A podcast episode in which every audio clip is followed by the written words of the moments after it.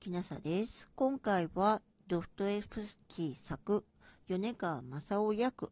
罪と罰15回目です。知った人たちもみんな私たちから遠のいて挨拶もしなくなってしまいました。私は確かに突き止めましたが、商家の手代や役所の書記などが家の門にコールタールを塗って私たちに外文の悪い恥をかかせようとしました。そんなこんなで、家主は私たちに立ち退きを迫ってくる始末。これというのもみんな一軒一軒歩き回ってルーニャの悪口を言いふらしたマルファ・ペトローブナのおかげなのです。この町の人を大抵のき別に知っているので、今月はひっきりなしにここへ通ったものですが、少々おしゃべりの方でして、自分の内輪話をするのはまだしも、どうも困ったことには、夫の悪ぞ木ぞ相手構わず洗い立てることが好きなので、瞬くうちにその出来事が町ばかりか軍一円にすっかり知れ渡ってしまったのです。私はとうとう病気になってしまいましたが、ドゥーネチカの方は私よりしっかりしていました。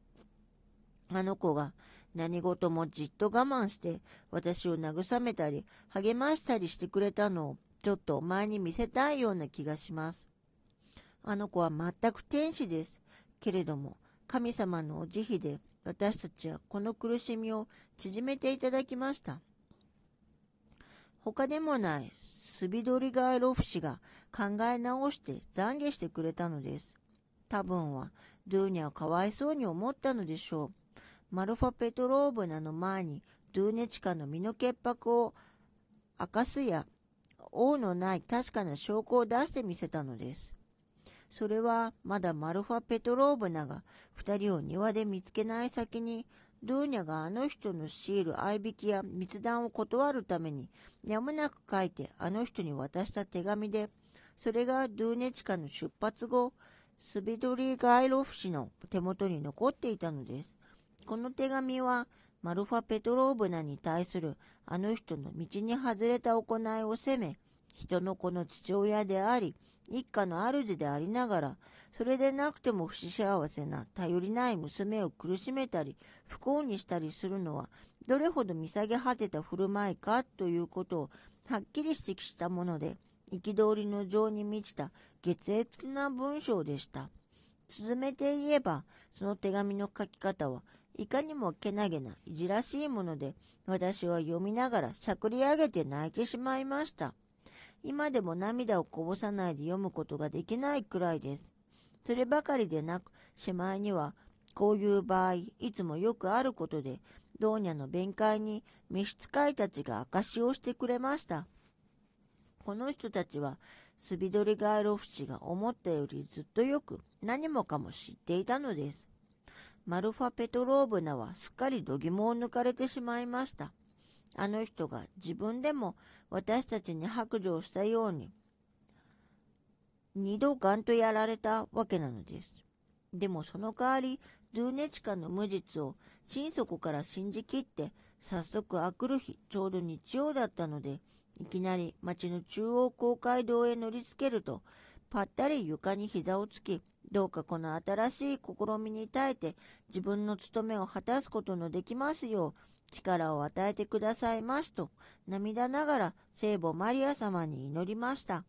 それが済むと街道からどこへも寄らずまっすぐにうちにやってきて私たちに一部始終の話をした上よよとばかり泣き出すではありませんか。そして心から後悔してドゥーニャを抱きしめながら許してくれと一生懸命に頼むのでした。それから明日とも言わず早速その朝一分の猶予もなく家を出るとすぐその足で町中の家を一軒一軒回り歩いて涙を流しながらあの子の無実を証明した上ドゥーニャのためにこの上もない立派な言葉であの娘の潔白な心と気高い行いを褒めそやしました。そればかりか、ドゥーネチカからスビドリガーロフ氏に送った手紙まで人に見せて、声を上げて読んで聞かせ、果ては手紙の写しまで取らせたぐらいです。これは私に言わせればちょっと余計なことのように思われますが。そんなわけで、あの人は5、6日ぶっ続けに町中の知り人を回って歩かなければなりませんでした。中には、どこそこを先にしたなどと気を悪くする人ができたので、とうとう順を決めることにしたのです。かような次第で、いついつにマルファ・ペトローブナがどこそこでその手紙を読むということが、どこの家でも知れ渡って心待ちにするようになりました。その朗読会のたびに、もう幾度も自分の宅やら、知り合いの家やらで、順番に読んで聞かされた人までが、またぞろ集まってくるほどでした。私の考えでは、あんまり色々とやりすぎたように思いますけれど、それがどうもマルファ・ペトローブナの気象なのです。何はともあれ、ルーネチカの名誉だけは申し分なく回復してくれました。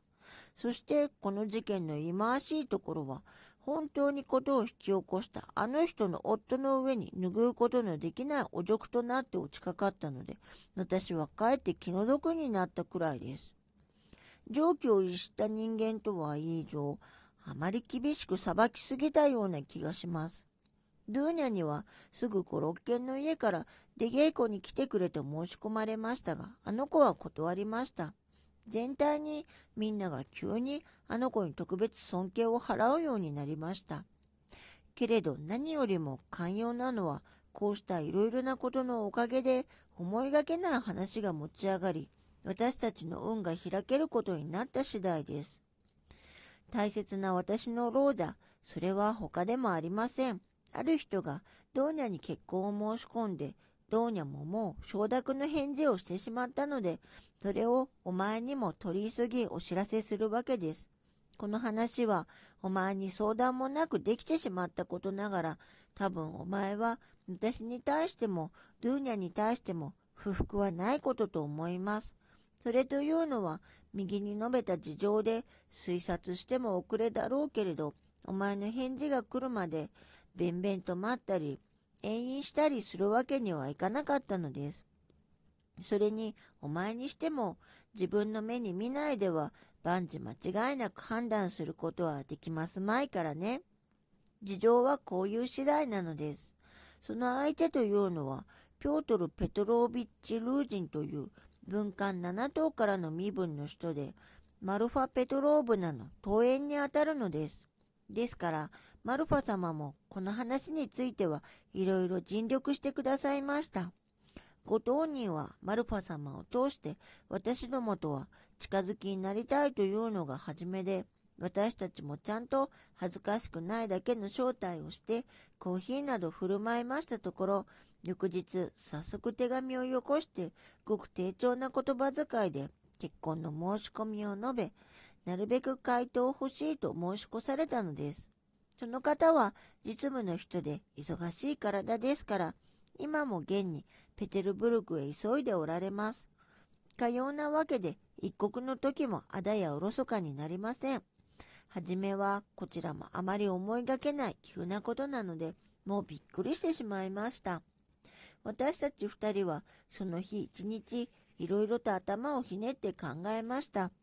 その人は立派に頼りになる確かな人で、二ところに勤めも持っていられ、もはや相当の財産もできているとのことです。もっとも年はもう45ですけれど、かなり男前もよく、まだまだ女に好かれるだろうと思います。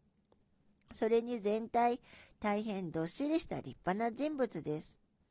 ただ少し気難しく高慢らしいところはありますけれど、これはちょっと見てそう思われただけかもしれません。で、お前にも前もって注意しておきますが、ペテルブルグでその人とお会いの節、それはごく近いうちのことと思います。一目見て何か変に思われる節があったにせよ、お前のいつもの流儀であまり請求に気短な判断をなさらぬように願います。